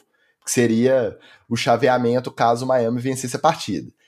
Perdendo, vai ter que ir para Kansas City, menos 15 no Arrowhead. Você que conhece, você que conhece o, o, os Estados Unidos, o, compensa voltar de Miami para Buffalo para poder depois voltar de novo? Não. Nessa época do ano? Hein? As pessoas querem Quer fazer isso ficar só em Miami, claro, claro, óbvio. Então, claro que nada está perdido, tem muito talento, tem um cara inteligente no comando que muito provavelmente vai ter uma estratégia para não tomar tão desprevenido igual ele tomou nos últimos dois, dois jogos. Mas algumas marcas, algumas derrotas, deixam algumas cicatrizes que são difíceis do, do cara entrar em campo, deixando totalmente para trás, apagando completamente essas cicatrizes que essas derrotas deixaram. Então, é, é, o pessimismo acho bem mais disso. A forma com que perdeu os dois últimos jogos da temporada pode pesar um pouco na hora do cara dar mais o sangue ali contra os Chiefs e, e bater esse wildcard. Mas vamos lembrar que é um, é um jogo de novo, né? A gente perdeu para eles na Alemanha com o, o, último drive na nossa mão. Então, vamos ver se o McDaniel aprendeu. O Tua também, né? E olha que vocês tiraram uma diferença também que o, o Kansas abriu duas ou três posses. Vocês foram, tiraram, mas aí no final acabaram perdendo. Como diz o nosso Carlos Miller aqui no chat, o Rio saiu dos Chiefs. Mas os Chiefs não saíram do Rio. O que ele tem dropado nas últimas semanas não é brincadeira. Todos os recebedores. Pô, gente, a, a, casa do homem pegou fogo também, né, pô? Aí fica, fica difícil concentrar também, né? O cara tá com o tornozelo ruim já tem um mês. O filho dele foi brincar com acendedor de cigarro. Queimou a casa inteira, ele teve que sair do treino correndo para ir lá ver o que tava acontecendo. Prejuízo violento, pedir para dormir na casa dos parentes, tudo molhado lá de, de, de jato de água dos bombeiros lá para apagar o incêndio. Então, ou o que não tava queimado tava molhado. Imagina a semana do Tyreek Hill. Que maravilha. E aí, para completar agora, na semana seguinte, vai jogar menos 15 na casa, que já foi dele lá no Arrowhead. Imagina a recepção da torcida. Aí tem esse lado bom, né, pô? Ele, ele tá acostumado a fazer recepção no frio, né? É melhor se ele fosse um cria de Miami lá que, Não, que ia passar perrengue. Dois anos já morando na Flórida, meu amigo, esquece rapidinho. Vai o chegar couro lá descurtiu já, né? O couro já descurtiu. Vai chegar lá com o dedinho trincando. Você vai ver. As bolas vão bater e cair. Não tô torcendo contra, não, tá? Tô torcendo pra ter um, um bom confronto, porque eu não quero enfrentar nenhum dos dois no, nos playoffs. Vamos ver. Bom, já que a gente começou a falar dos confrontos desse wildcard, e já que encerramos o último roletão de temporada regular, bora pro nosso palpite Cetra!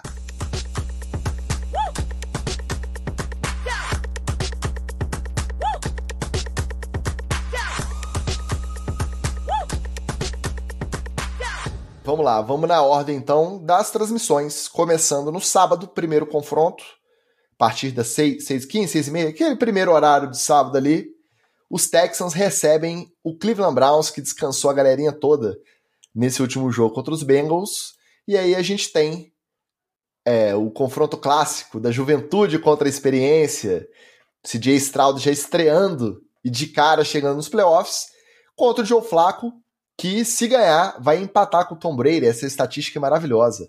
Ele vai empatar com o Tom Brady em confrontos de playoff vencidos fora de casa. Quem vai levar a melhor nesse confronto? Cara, a experiência vai levar, não vai ter jeito não. Eu queria que o Texans ganhasse, queria de verdade. Mas eu acho que na hora que o bicho apertar ali, cara, o Joe Flacco já viveu isso até o final, né, cara? Então, é... e, e, acho que fica de bom tamanho pro Texans também chegou no playoff, faz um bom jogo. No final ali, a experiência do Joe Flacco conta e o, o para mim os Browns levam. É, tem, tem a minha torcida, e a minha torcida é declaradamente pro Texans por causa do, do Demico Ryans e do, do CJ Stroud, que é uma, uma história bacana, mas tem uma outra história muito bacana também, que é essa do, do, do sair do sofá para comandar um time pro playoff, né? E o, o Browns tem uma defesa fantástica. É, é, quando ele não compromete muito, o time ganha. Então, e o Joe Flacco não costuma no playoff comprometer quase nada, né? Então, acho que é, ele, ele, leva também é, e tem aquela coisa, né? O Browns está no Cicepuede total, né? Ele está no ritmo Cicepuede total, porque agora chegou o Flaco, aconteceu um negócio maravilhoso e eles estão indo lá. A pena é que eles estão pagando o contrato do camisa 4 ainda. Né? Bom, esse confronto acabou de acontecer. Foi na rodada do domingo do dia 24 de dezembro, da rodada de Natal. Foi em Houston também. E vou até conferir aqui, ó. E os Browns bateram os Texas por 36 a 22. Eu acho que não vai ser um tiroteio tão grande. Mas não era o Stroud, né? Era o. Era o Mills, acho. Verdade. O Stroud estava no. Era, era o Kino, Case Kino o Stroud estava no segundo jogo do protocolo de concussão. Na verdade, eu acho que quem começou foi o Davis Mills e depois veio o Casey Keenum. Então, realmente, teve essa diferença muito bem lembrado. Eu acho que a, a experiência, a casca grossa vai fazer diferença. A defesa dos Browns é muito cascuda, o Joe Flacco é muito experiente, tá, rem, tá nadando numa hype aí muito grande. Eu não consigo ver o CJ Stroud tendo resposta, porque o time dos Texans tem muita molecada. Os recebedores também são muito jovens. Os running backs até que são mais experientes um pouco, mas eu não consigo ver os Browns dando mole e perdendo essa classificação para esse Houston Texans, não. Vou torcer para os Texans? Vou. Mas acho que vai dar Cleveland Browns. Próximo confronto, esse sim, sábado à noite. Um agradável clima. Vamos ver se até lá a previsão do tempo muda. Mas hoje a previsão do tempo para a hora do jogo em Kansas City é de mínima de menos 15 e máxima de menos 9. Essa é a previsão. É, tá maior mesmo, gente. É isso aí mesmo. É menos 15 e é menos do que menos 9. Tá? É menos 9, exatamente. Nesse clima agradabilíssimo, os Chiefs vão receber o seu Miami, Wallace. Quem leva? Eu já programei a ida, inclusive, para assistir do ladinho do Magal, para ele torcer para o Miami junto comigo, para o Miami cometer o crime. E, aliás, o crime não está difícil de cometer, ô, ô Ticas. O problema é o meu lado das contusões. Eu quero ver essa defesa, como é que o Vic Fangio vai, vai fazer para acertar essa defesa. Porque eu preciso que pressione o Mahomes, preciso que tire ele da, da zona de conforto, porque do outro lado da bola, ele tá vendo que a galera tá dropando demais. Então ele não vai ter a confiança para poder fazer aquele joguinho que ele sempre faz de, fazer o scramble lá e achar o Travis Kelce toda hora. Então, até o, até o Travis Kelce está dropando. Então, eu preciso que a minha defesa jogue bola e que o ataque não comprometa. Mas, isso eu, te, eu, eu tenho confiança. Se tem um lugar que tem talento no Miami, é um ataque que pode resolver. E esse crime não está difícil de cometer. O Kansas City não está tão Kansas City quanto foi. E o Miami está melhor do que foi é, é, no passado lições do jogo da Alemanha. Acho que esse crime aí, eu acho que o, o Miami comete o crime lá em Kansas. Eu vou direto e reto. Eu tô no bonde do Miami nesse jogo por dois pontos. Um, eu acho que o Nerdola vai aprontar alguma coisa que vai surpreender o Andy Reid. E dois, eu tô pressentindo que o Mahomes vai perder o emocional nesse jogo. E aí a gente já sabe, né? Mahomes perdeu o emocional, esquece. Eu tô sentindo que o, o, o final meltdown, né, o derretimento final do, do Kansas City Chiefs nessa temporada vai ser perder, vai ser tipo o Baltimore ano passado, sem querer zicar, tá, Tix?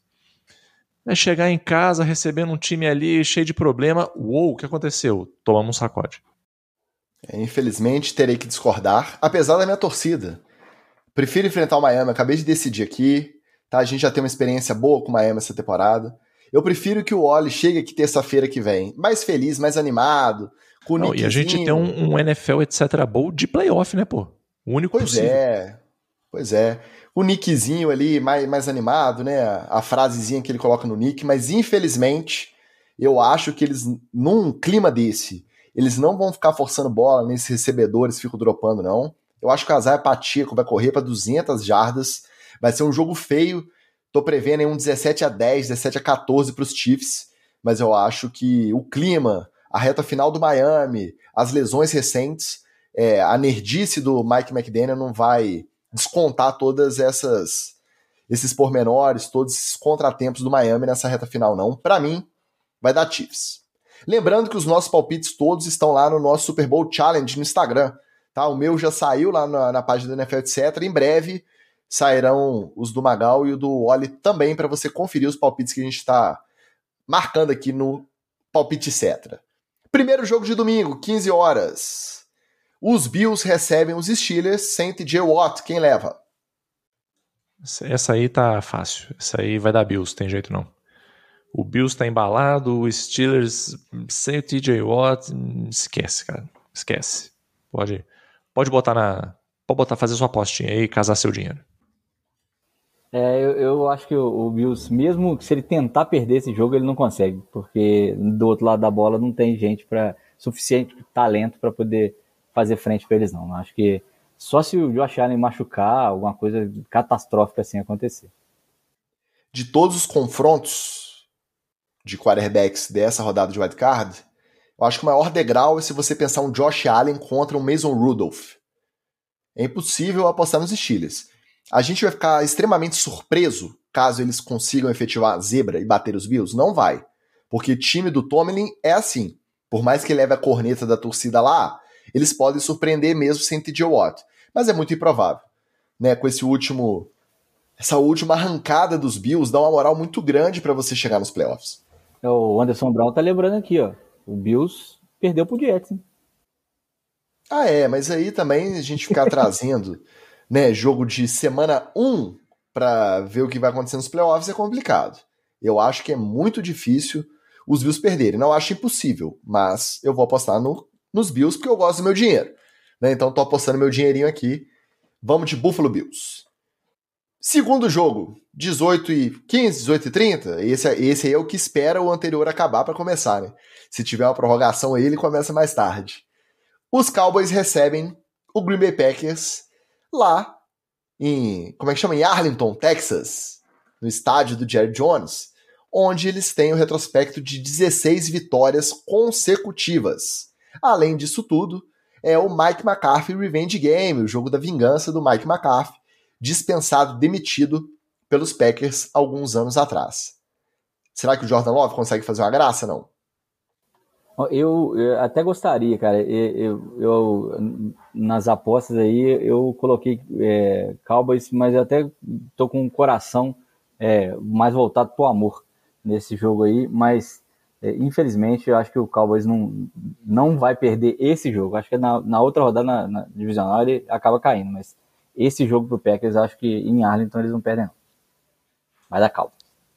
Mas, como diria Cid Moreira, ah, homem de pouca fé. Cara, é Green Bay, eu tô aqui de mãos dadas com Erika Reacibara e Patrícia Nelly, tamo junto, Packerzão da massa pra cima deles, é tudo nosso, nada deles, é nós. Mike McCarthy fazendo jogo de, de vingança, esse homem não sabe nem vestir a própria calça. Esse homem não sabe, não sabe fazer uma coisa com a outra. O Matt LaFleur vai dar um nó na cabeça desse homem, que ele vai fazer aquelas carinhas que o Eli Manning fazia no final de carreira tomando teco. Levantava espantado, não sabia nem onde é que tava. Acabou, cara. É Packers aí, pode, pode casar um dinheirinho. O Magal ele não consegue separar o palpite da torcida, né?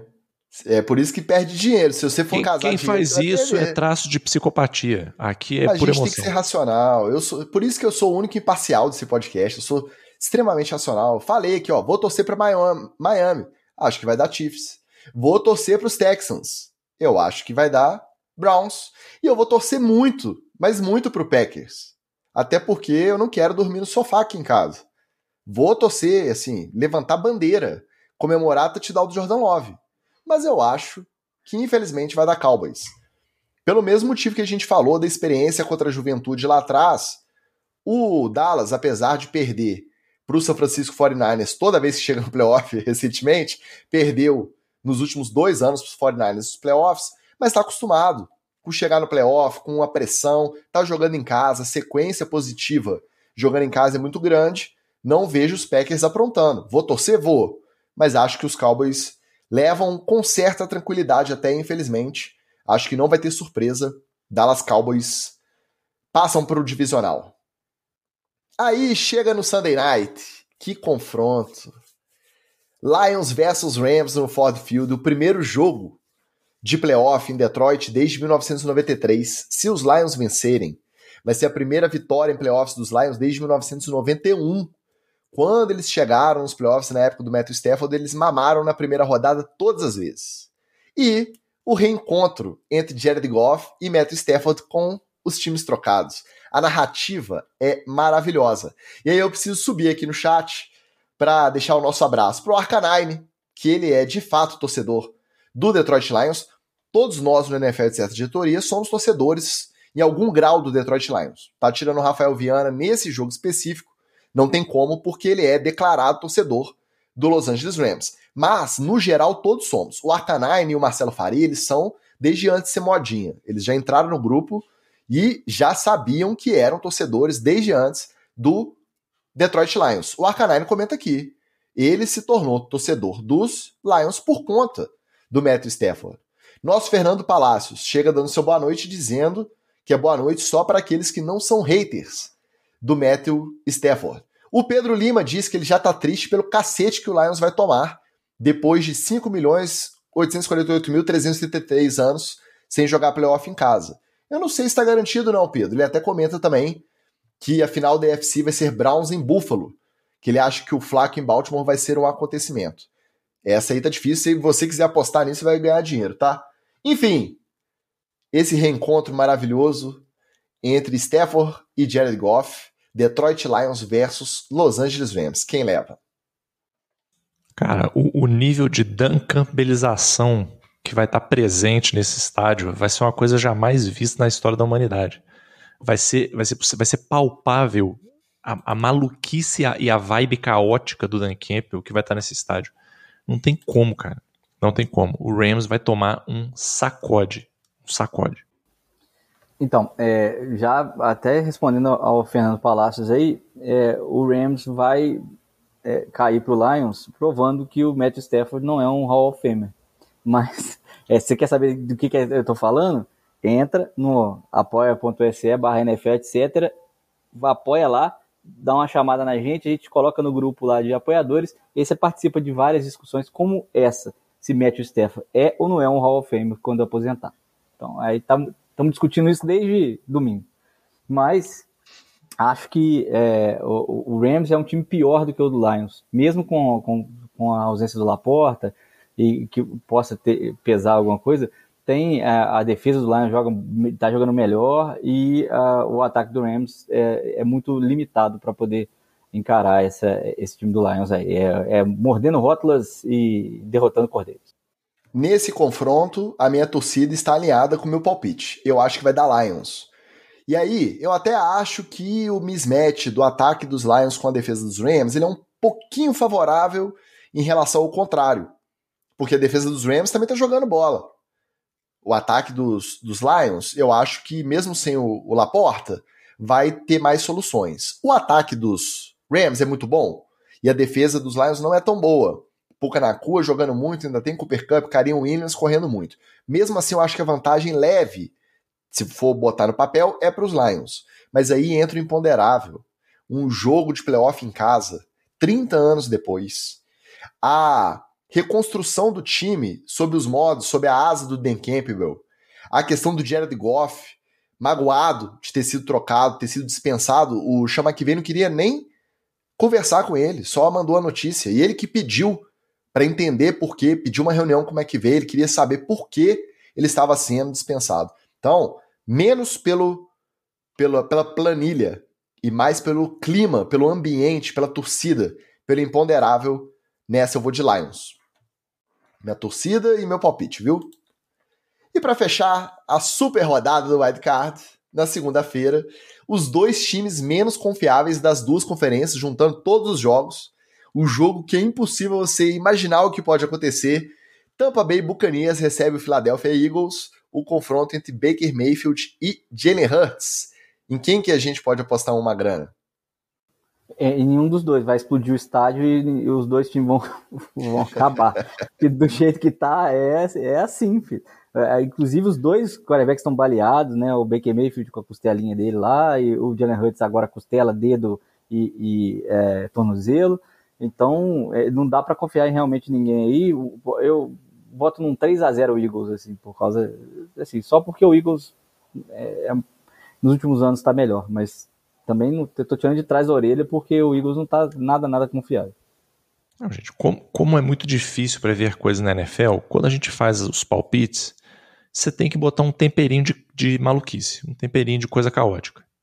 E para mim, o temperinho de coisa caótica dessa rodada vai ser o Eagles termina de derreter, o Tampa Bay leva esse jogo vai ser o, o, o chocante, e aí vai atrair todos os holofotes para dentro do vestiário do Eagles, né?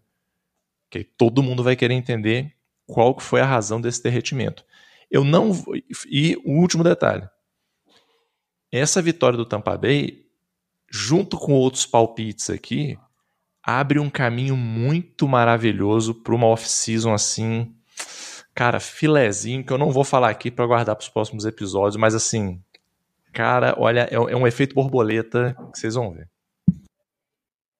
Eu tô com o Magal, eu acho que vai dar Buccaneers. Eu acho que a crise vai ser instaurada em definitivo em Filadélfia. Vamos lembrar, a Filadélfia demitiu o Doug Peterson dois anos depois dele ganhar o Super Bowl com o Nick Foles. É, acho que é a mesma gestão que demitiu o Andy Reid lá atrás, começo dos anos 2000, mesmo com ele ganhando a divisão não sei quantos anos seguidos, chegando em final de conferência. Se eu não me engano, ele chegou ao Super Bowl e perdeu. Acho que aquele primeiro para os Patriots, eu acho que era ele o técnico. O pessoal lá não tem muita paciência. Então, para a gente ter bastante pauta, bastante matéria, para a gente ter a redenção do Baker Mayfield assinando um contrato aí de médio prazo e ficando em tampa pro ano que vem, para a gente ter bastante fofoca do vestiário do Nick Sirianni demitido lá em Filadélfia, nessa eu acho que dá Bucks, tá? É claro que se os Eagles valer o favoritismo na casa de aposta aí, nos sites de aposta, os Eagles são favoritos por três pontos. Ninguém vai ficar surpreso, mesmo com o derretimento recente. Mais uma vitória dos Buccaneers. 3 a 0 dá, dá, dá, os pontos, ah, dá as odds, é verdade. Mais uma vitória dos Bucks, com a redenção de Baker Mayfield. O A.J. Brown caindo na mão com o Jalen Hurts dentro do campo, o Siriano entrando no meio, o Big Don descendo. É a, a pauta que eu quero para a semana que vem, então fico com o Bucks nessa. Registrados nossos palpites, a gente agradece a presença de todo mundo que participou hoje. Ó, hoje bombou, hein? No chat do YouTube, no Instagram. Participe você também, deixa o like. Você que só ouve, segue a gente nas redes, segue no TikTok. Agora a gente tá TikToker aí, ó. Os nossos cortes estão bombando no TikTok, rapaz. Depois você vai lá conferir pra você ver. A gente agradece demais e deseja uma boa rodada, uma boa sorte pro Wallace que tá nessa disputa aí, na torcida. Qual que vai ser o cardápio para acompanhar essa, essa partida, Wallace? É, é ódio e decepção, Pedro, não. É, é, a, a, gente ainda não, não, planejou, não planejou, não, mas o churrasco já saiu esse final de semana, então vamos ver se a gente vai dar uma variada. E Magal, vai conseguir assistir tudo? Vai fazer a maratona? Claro, claro que vou assistir, ainda vou te falar mais. Dá um aviso de ouro aqui pro, pro amigo ouvinte. Lembre-se que praticamente todos esses jogos dessa rodada tem alguma narrativa de treta, de ex, não sei o quê. Então, quando acabar o jogo, pessoal, fiquem assistindo para ver os abracinhos no meio de campo. Quem vai cumprimentar quem, quem vai conversar com quem, porque é a hora do vamos ver, é a hora do. Você imagina quanto tempo que o Matthew Stafford não quer falar um negocinho no ouvido? Quanto tempo que o Jared Goff não quer falar um negocinho no ouvido do McVay? É a oportunidade que os caras vão ter. Então acabou o jogo, manda o pessoal que estiver vendo que você calar a boca para você ver esses encontrinhos no meio do campo, porque é ali que vai estar tá o, o filé da fofoca, vai estar tá ali. Esses e outros conselhos maravilhosos você confere não só nos nossos episódios às terças e quartas-feiras, mas também no nosso grupo NFL etc diretoria. Então se quiser acompanhar ao vivaço os playoffs com a gente comentando em tempo real, apoia.se barra NFL etc. Faça como o nosso glorioso Wilkins e nosso glorioso Matheus e entre no NFL etc. Diretoria você também. No mais, um abraço, uma boa rodada de wildcard e ó, se tiver demissão do Belichick, a gente volta antes da rodada ainda, hein? Plantão da Globo. Se não, até semana que vem. Valeu! Valeu! Beijo!